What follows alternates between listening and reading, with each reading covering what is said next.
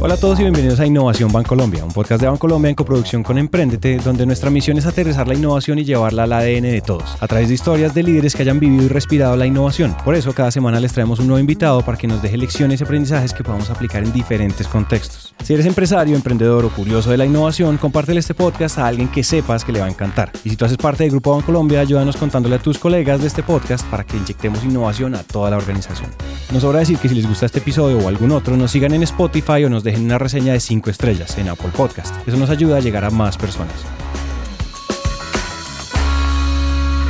En este episodio hablamos de uno de esos temas que está evolucionando mucho, pero que ha sido muy misterioso hasta ahora, la relación entre los emprendedores y las grandes empresas. Y es un tema súper importante porque la forma de hacer negocios está cambiando mucho. Esta competencia despiadada y depredadora muy tradicional de los negocios ya es cosa del pasado. Hoy las empresas de todos los tamaños crecen y evolucionan gracias a los esfuerzos conjuntos para impactar positivamente. Con todo esto en mente nació Starco, un evento en el que las relaciones, el aprendizaje y el cierre del espacio entre las grandes y las pequeñas empresas son lo más importante. Y aprovechando que ya se viene la versión 2020 de Starco, nos sentamos a charlar con dos personas súper involucradas en todo el proceso del evento, sobre el propósito de hacerlo y lo que los emprendedores pueden hacer para cerrar la brecha con las grandes empresas. Mi nombre es Juan Gabriel Arboleda Ramírez y yo soy fundador de una empresa que se llama Prótesis Avanzadas SAS y también de Starco. Mi nombre es Camilo Velázquez Restrepo y soy el responsable de innovación abierta para el Grupo Bancolombia. Juan Gabriel como fundador encabeza todo el trabajo de organizar y darle vida a Starco junto a su equipo, mientras que Camilo es el punto de contacto con Bancolombia como partner oficial, creando nuevos espacios y oportunidades para los participantes del evento. Entonces, para entender bien de qué se trata todo esto, volvamos al inicio y veamos cuál fue la motivación para construir un espacio como este y el norte al que apunta.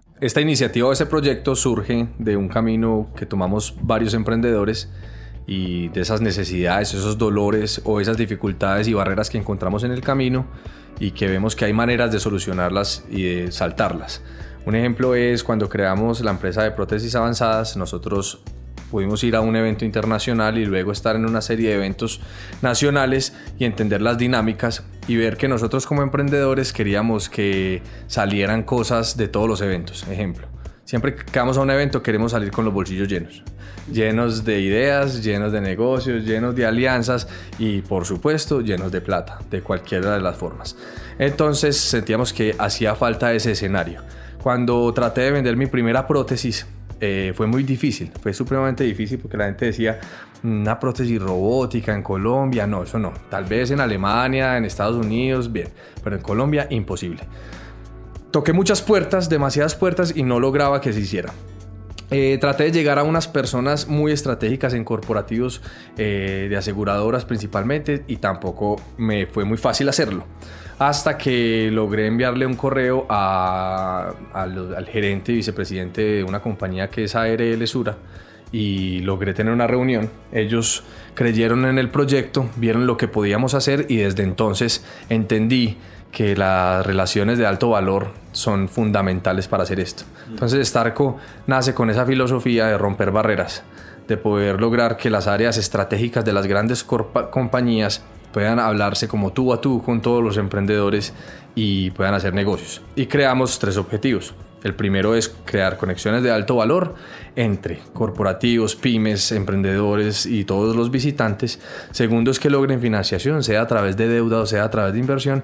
Y tercero es que podamos mapear todo el ecosistema de emprendimiento. No es fácil en un principio con tantas entidades y tantos programas que hay saber cuál es el más apropiado para uno como emprendedor. Entonces Starco, al no ser un acelerador, una incubadora ni demás, invitamos a todos los actores del ecosistema de emprendimiento para que se den esos objetivos. Es una realidad que hay miles de empresas que mueren en los primeros años, y aunque hay muchas razones para que esto sea así, también hay muchas cosas que le pasan a todo el mundo que se pueden evitar. Hay problemas que se pueden resolver con apostarle a la cooperación y a las relaciones. Tener una buena idea no es lo mismo que hacer la realidad, y para hacer realidad el estarco soñado, Juan Gabriel volvió a ver de frente las barreras que quería tumbar. Yo creo que como todo emprendimiento, primero lo ven a uno como un loco, eh, cómo va a ser eso sabiendo que ya existe esto y lo otro y lo otro. Y creo que siempre los emprendedores tenemos muy clara la idea en la cabeza, lo difícil es transmitirla de tal manera que capten lo que uno quiere hacer y, hacer pitch en todas partes, tratar de, dar eso. Entonces uno empieza a reunir ese ecosistema de emprendimientos, las personas que empiezan a apostarle a todas estas cosas y, tener mucho estómago, lo que yo siempre le digo a la gente, porque tipo estos emprendimientos siempre faltando para para el día de day o el día que es, falta mucho todavía, las cosas empiezan a desorganizar poco a poco hasta que, digamos que con un trabajo de mucho esfuerzo y mucha dedicación se da, se da eso. La paciencia es una de las claves que muy pocos tienen en cuenta. El afán de crecer ya y hacer el éxito millonario hace que se olvide algo muy importante, que hacer empresa toma tiempo. Claro, eso no significa sentarse a esperar que las cosas me caigan del cielo. Más bien se trata de hacer todo lo que uno puede hacer para mover la aguja todos los días, con la mira en el largo plazo. Hay una frase que lo resume muy bien y es velocidad en lo micro, paciencia en lo macro, porque para que las cosas más grandes sucedan tienen que sumarse muchas acciones pequeñas. Con el tiempo y con el apoyo de todos los que creyeron en la idea, Juan Gabriel logra hacer Starco y el resultado fue un espacio que reunió a más de 6.000 personas, casi 300 emprendimientos y miles de millones de pesos en inversión para startups. Pero sobre todo hubo muchas lecciones y un valor tremendo para el ecosistema. Ahora, después de ver lo que pasó y con la versión 2020 en el horizonte, hay mucho que hacer. Pues obviamente muchos, muchos, mucha retroalimentación de lo que pasó, porque eh, obviamente hablando con todas las personas expertas en emprendimiento que asistieron, porque de nuevo yo no soy em, experto ni somos expertos, pero todos los que asistieron sí lo son, entonces escuchar qué falta, qué hay que mejorar, qué esto y lo otro, y, y por eso construir con entidades grandes, importantes, como por ejemplo Bancolombia, el tema de cosas que nos quedaron faltando, por ejemplo la financiación cómo vamos a lograr financiación en temas de créditos ágiles para las startups o temas como tarjetas de crédito, que para la gente se vuelve un tema común, pero para uno como emprendedor es importante. Entonces fuimos construyendo el muñequito nuevo con todos esos, digamos, esas retroalimentaciones y los nuevos aliados estratégicos que tenemos. Armar ese nuevo muñequito de la mano de nuevos participantes es un ejemplo de la cooperación de la que hablamos al comienzo de este episodio, en donde grandes, pequeños, novatos y experimentados se reúnen para hacer suceder cosas extraordinarias. Y aunque a veces parece que el emprendimiento está súper de moda y que todos están ahí en la juega, antes no era así y el interés tenía un tinte muy diferente. Las, las organizaciones tradicionalmente hemos apoyado muchos eventos, muchos esfuerzos que se hacen desde frentes culturales, desde conexiones de gremios y teníamos una mentalidad de participar en estos, en estos espacios con una motivación principalmente de presencia de marca. Entonces un tema de competencia del logo, de quién está en qué parte y cómo publicita. Y, y eso ha venido también innovando, eso ha venido cambiando. Estamos pasando de tener presencia en los, en los espacios a realmente participar activamente en ellos. Y eso es fundamental porque si bien las marcas y marcas reconocidas, eso pues genera valor, recordación, top of mind y demás, es necesario, es necesario que como organizaciones le saquemos mucho más kilometraje cuando participamos en diferentes eventos. Y con, con los que están relacionados con el emprendimiento y con los emprendedores, pues particularmente allí queremos tener un rol protagónico porque es un tema que desde la conexión con el propósito lo tenemos. Ese cambio de perspectiva de meterle las manos a la candela abre nuevas puertas y lo que se puede hacer si más actores del ecosistema se van sumando es un cóctel muy poderoso porque es entrar a interactuar para resolver problemas y eliminar las limitaciones. Nos permiten conseguir un logro común. El logro común es lograr el desarrollo del ecosistema. En el momento en que cualquier tipo de entidad independiente de su tamaño, número de empleados, en qué negocio esté, entre en un mismo espacio y sienta que con alguien que está en ese mismo espacio puede lograr sus objetivos más rápido o reducir los riesgos o reducir sus costos o llegar a mercados en donde no estaba o aprender. Y si esa es la visión no necesariamente transaccional sino desde las relaciones que se pueden generar ahí yo creo que ese espacio va a generar valor. Y lo que nos mostró este evento en el pasado es que, es que logró gran parte de eso que esperamos y por eso Colombia decide pues entrar a ser parte de este esfuerzo donde estamos convencidos que, que vamos a aprender todos de todos. Se trata de aportar al ecosistema como un todo, porque hoy estamos construyendo los cimientos del futuro, y en 10 años vamos a ver el árbol que salió de las semillas que se sembraron hoy, con estas lecciones y con las interacciones llenas de valor entre los actores del ecosistema. Y siguiendo con la idea del árbol, así uno tenga toda la intención y el compromiso para hacerlo crecer muy bien, pues nadie nace aprendido. Entonces toca ir paso a paso buscando ayuda y aumentando las capacidades a partir de las lecciones aprendidas. Tenemos un reto ahí gigante, porque si nosotros tuviéramos o abrimos una ventana, eh, de emprendedores en general vengan a Bancolombia, todos eh, que serán bienvenidos, pues eso nos va, hoy no tenemos las capacidades para atender lo, lo que llegaría a, nuestra, a nuestra organización y es, y es prudente de las organizaciones saber en dónde tiene fuertes y en dónde no los tiene. Entonces si lo hacemos de forma totalmente abierta, pues será difícil prestarles un servicio y acompañarlos con la calidad que lo requieren. Y por eso nosotros nos apalancamos mucho en las instituciones, en la institucionalidad y en el ecosistema de emprendimiento para que nos ayuden a identificar algunos emprendimientos que ya tienen un nivel de desarrollo importante y que nosotros realmente les podamos ofrecer valor. Las cámaras de comercio, los parques de emprendimiento, los Ruta N, etcétera, etcétera, que son grandes habilitadores de conversaciones y conexiones para nosotros.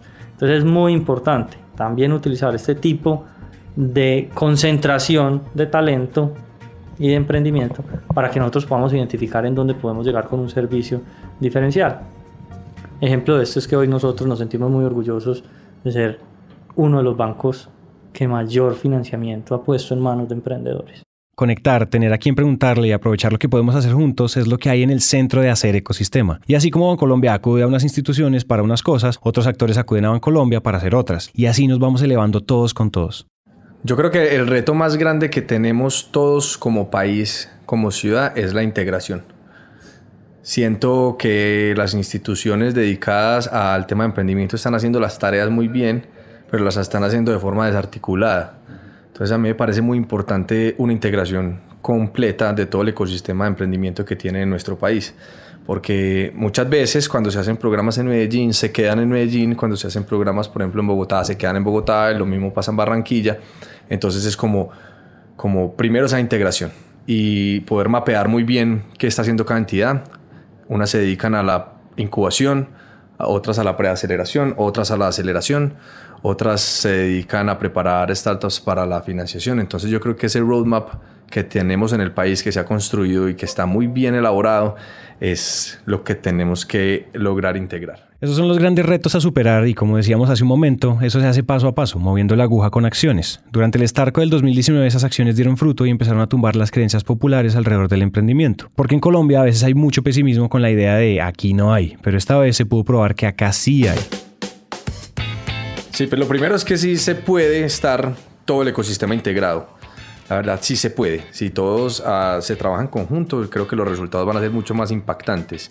Entonces, eso como primera conclusión. Segundo, lo que acabas de decir, en efecto, hay, el dinero está acá. Creo que no hay que salir, y no solo el dinero, el conocimiento, la infraestructura, las estrategias, todo está acá, local, obviamente internacional también hay mucho, lo que hay que hacer es articular, de nuevo, cómo le enseñamos a las personas que tienen el dinero para invertir a invertir, porque no lo invierten es por desconocimiento, no por nada más. Estamos acostumbrados a invertir siempre en, lo tradicional y habiendo emprendimientos podemos aprender. Y todas las áreas de más también. Si las corporativos tienen estrategias tan tesas, ya ahí, pues digamos, Bancolombia ya tiene un camino muy avanzado de cómo hablar con emprendedores, cómo trabajar con ellos, cómo financiarlos, etcétera pero hay muchas empresas, muchísimas, de tamaños también muy considerables que todavía no saben cómo es ese lenguaje. Entonces, eso es lo que tenemos que hacer, que en esa articulación que ya he mencionado varias veces, es que se sepa cómo se debe trabajar con las startups. Sí, digamos que los emprendedores tienen otro idioma, otro mundo, y, hay que entenderlo. Los corporativos van a una velocidad, los emprendedores van a otra, los corporativos tienen un lenguaje, los emprendedores, pero hay un punto común. Si se articula todo el ecosistema de emprendimiento, las cosas fluyen. Imagínense lo que pasa si uno pone a dos personas de diferentes países en una cueva oscura y les dice que encuentren la salida. Pues ellos no se van a ver, no se van a entender y van a terminar cada uno por su lado. Ahora, ¿qué pasa si se prende una llama? Las dos personas ya se pueden ver, se van a encontrar y van a intentar entenderse de alguna manera. Hasta hace años el mundo empresarial tradicional y el del emprendimiento eran como las dos personas en la oscuridad. Y todos esos actores que han abierto espacios de contacto son como las llamas, prendiendo la luz y haciendo más fácil la salida de la cueva. Pues el punto ahí es que uno solo puede llegar más rápido a cierto punto, pero puede ser un punto muy chiquito. En cambio, en conjunto puede llegar muchísimo más lejos. Y cuando uno quiere, tiene una muy buena idea, un muy buen proyecto, financiarlo, levantarlo, sacarlo y proyectarlo, hacerle difusión solo es muy difícil.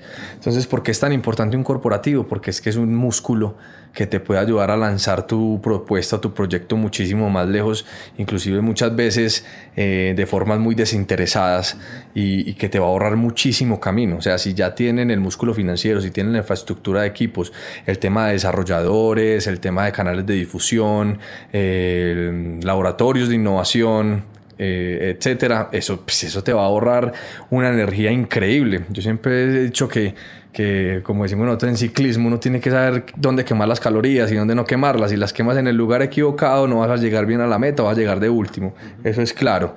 En cambio, un corporativo te puede ayudar mucho a, a estructurarte mejor. Te ahorra mucho esfuerzo, mejor dicho. Te ahorra muchas calorías. En todo este proceso hay algunas restricciones que siguen vigentes y que no van a cambiar fácilmente. La clave es cooperar a pesar de eso y ejercer empatía, ponerse en los zapatos del otro para entender por qué hace lo que hace y cuál es su perspectiva. Es utópico pensar eh, que en algún momento un corporativo se va a comportar como una startup, es utópico, y es utópico pensar que una startup va a poder entender al 100% las restricciones de un corporativo. Ese mundo ideal no va a suceder. Entonces, en realidad, es como cómo nos acercamos ambas partes a un punto medio. Si me preguntas a mí, ojalá más cerca del emprendimiento por una variable clave que se mencionó que es la velocidad, pero soy realista en que, en que llegar pues a un punto de total convergencia va a ser, va a ser casi, casi imposible por diferentes condiciones que están, que están que están dadas pues en el, en el cómo nacen unas compañías y cómo nacieron otras compañías que hoy ya están establecidas. En términos de lenguaje, es muy importante lo que se menciona y tratar de encontrar lenguaje común entre, entre los emprendedores y los corporativos. Esas conversaciones se están empezando a, a, anclar en las compañías tradicionales y es lo que las áreas, entre comillas, de innovación y parte de las responsabilidades de cultura que tenemos es conciliar ese lenguaje, porque no deja de ser un reto también muy grande intraemprender. Y, y, y en un ejercicio de intraemprendimiento queremos utilizar más el lenguaje de los emprendedores. Porque si utilizamos el lenguaje tradicional de las corporaciones, el proyecto nace con un 95% de probabilidades de morir en las primeras semanas, y es que no son las horas. Eh, entonces ahí es donde yo creo que también estos espacios nos ayudan a, empezar a encontrar puntos, puntos comunes. El otro lado de esta moneda es que los emprendedores también tienen que aprender el cómo y el cuándo. No es solo que los grandes se acomoden a los pequeños, sino que también los pequeños se acomoden a los grandes. Como cualquier otra relación, tiene que ser recíproca. Bueno, pues yo no soy la persona más apropiada para decir cómo debe prepararse un emprendedor para hablar con, con un corporativo, pero sí hay dos cosas eh, fundamentales. Primero es tener muy claro todo en la cabeza para cualquier pregunta o duda o demás lo tenga muy, muy establecido y no gague, sino que simplemente responda lo que tiene que responder, porque muchas veces esos espacios son muy cortos. Creo que de ahí nace el elemento del pitch. Y lo segundo es que mm, debemos dejar de suponer, o sea, para presentarnos a un corporativo, si vos querés hablar con el presidente de una corporación, métaselo en la cabeza y le toca maletear. Yo a todo el mundo le digo, usted para ser emprendedor tiene que maletear. Todos maleteamos, tocamos puerta, nos sentamos y cuántas veces hacemos el pitch en un día? Muchas. Y una vez se llega cansado a la casa y todo el cuento, pero esa es como la única metodología que hay. Maletee, toque puertas, llegue a las personas que usted considera estratégicas. Si usted quiere entrar con el presidente de la República, escríbale. Eso no va a perder nada, va a perder un clic y dos minutos de su vida. Pero si le da la cita, va a ganar mucho. Así es como funciona. Hay otra cosa muy importante, es tener claro qué quiero porque muchas veces los emprendedores tienen un pitch espectacular, tienen una idea espectacular, pero entonces yo, yo quiero trabajar con Bancolombia, sí, pero ¿qué? No, no sé, es para que construyamos, de ahí ya perdió el año. O sea, usted tiene que llegar con la carta sobre la mano, el ponerla en la mesa y que se modifiquen cosas o haya una contrapropuesta es diferente. Pero si no se tiene claro, esa reunión no tiene sentido, es más, se pierde el tiempo. Además de lo que dice Juan Gabriel, recuerden que cuando uno está maleteando, no solo vende el negocio, uno está dando una imagen y demostrando quién es con sus acciones. Esto es muy importante porque hoy se están tomando muchas decisiones según la persona que hay detrás del negocio. Entonces el consejo es que sean muy honestos y saquen a brillar todas esas cosas buenas que llevan dentro. Teníamos un concepto de, eh, desde tecnología, de hacer pruebas de concepto.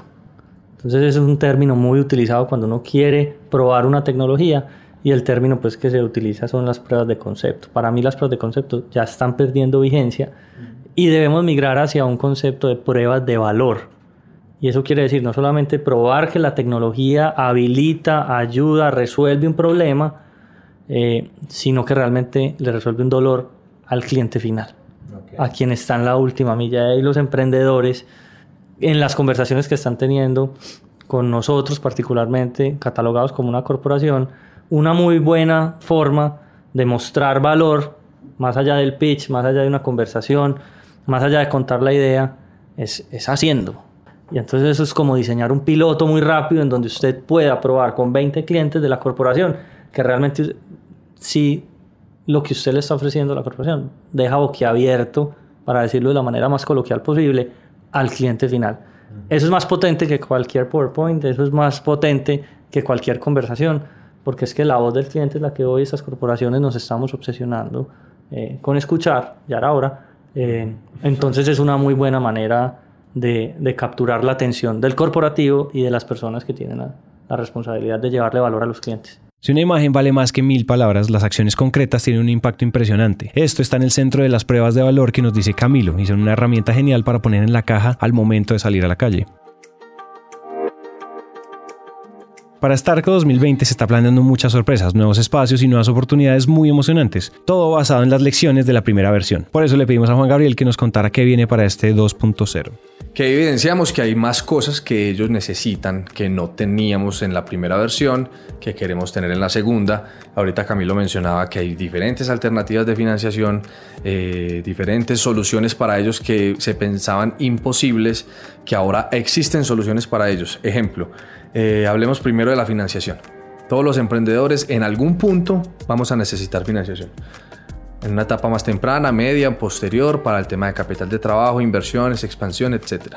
Eso no lo teníamos contemplado, ahora tenemos un aliado financiero principal que es Bancolombia para el tema de financiación a los emprendedores.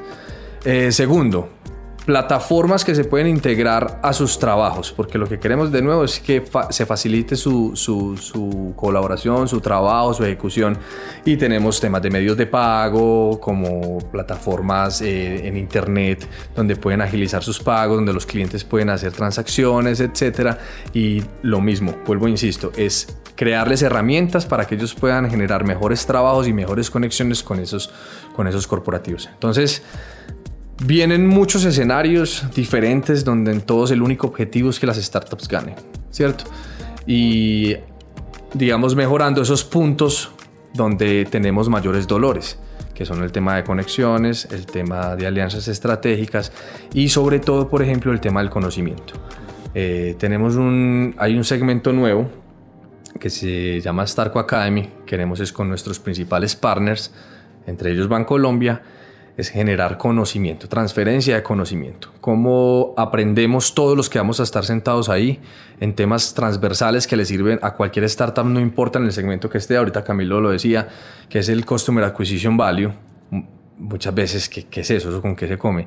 O el Lifetime Value, el pivotaje, los temas jurídicos, valoraciones de startup para aprender. Y segundo, en ejes verticales para aprender tendencias de los sectores, que es como por ejemplo a dónde va el sector fintech eso hacia dónde va, o la movilidad de las nuevas energías. Porque nuevas energías, ya venimos hablando de los paneles solares, pero es que hay muchas cosas más y tenemos que aprender hacia dónde va ese sector. Entonces, esa era otra parte muy importante, que es la transferencia de conocimiento.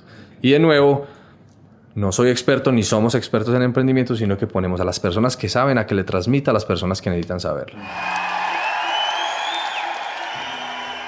Es como cuando uno va a un concierto de su grupo favorito, que uno empieza a buscar la camiseta del grupo, vuelve a escuchar las canciones para acordarse de las letras y hace toda una preparación para sacarle el jugo el día del concierto. Entonces le preguntamos a Camilo y a Juan Gabriel qué pueden hacer las personas que van a ir al Starco 2020 para ir preparándose. ¿Cuáles son esas canciones que se tienen que ir a aprender?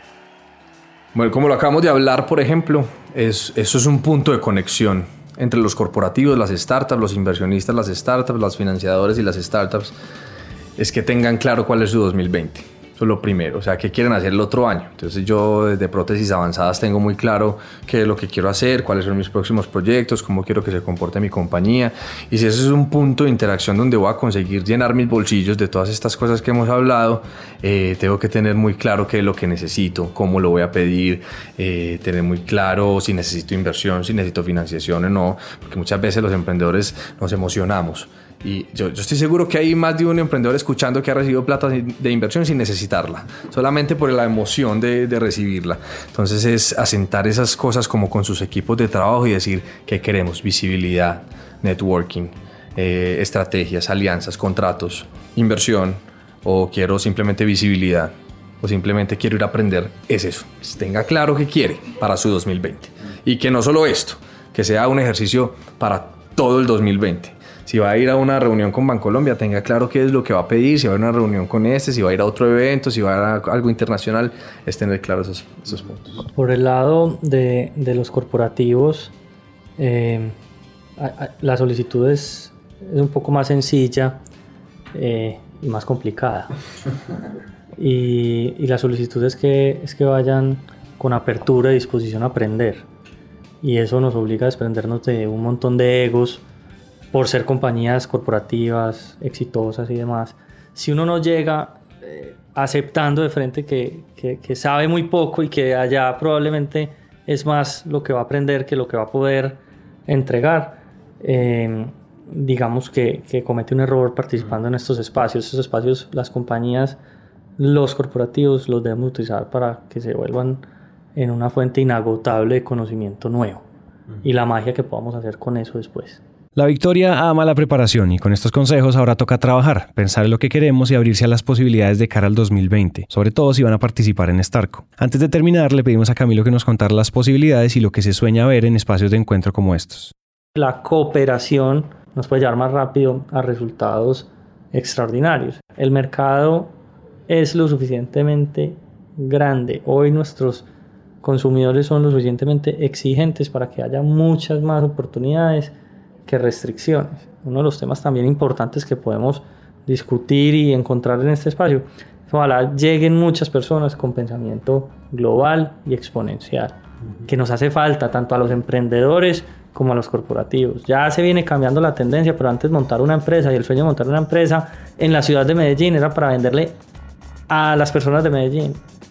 Casi que ir a Bogotá era pues considerada una exportación. Entonces parte de lo que deberíamos hacer que pase en este espacio, ojalá sea traer pensamiento global y explotar eso al máximo. Hasta aquí llega este episodio. A Juan Gabriel Arboleda y a Camilo Velázquez, muchas gracias por su tiempo y a ustedes por llegar hasta el final. Esperamos que lo que acaban de escuchar haya logrado aterrizar algún tema, concepto o idea, o que simplemente hayamos hecho algo un poco más sencillo de entender. Recuerden que si quieren más contenido como artículos, infografías o videos sobre todos estos temas, vayan ya a www.grupobancolombia.com slash innovación. Y recuerden suscribirse en donde sea que ustedes estén escuchando esto, Spotify, iTunes, Google Podcast, Apple Podcast o en donde sea. Recuerden dejarnos una reseña de 5 estrellas en Apple Podcast si este episodio les gustó. Eso nos ayuda a llegar a más personas. Este podcast es una coproducción entre Bancolombia y Emprendete, una marca de Naranja Media. Nos vemos en el siguiente episodio y gracias por escuchar.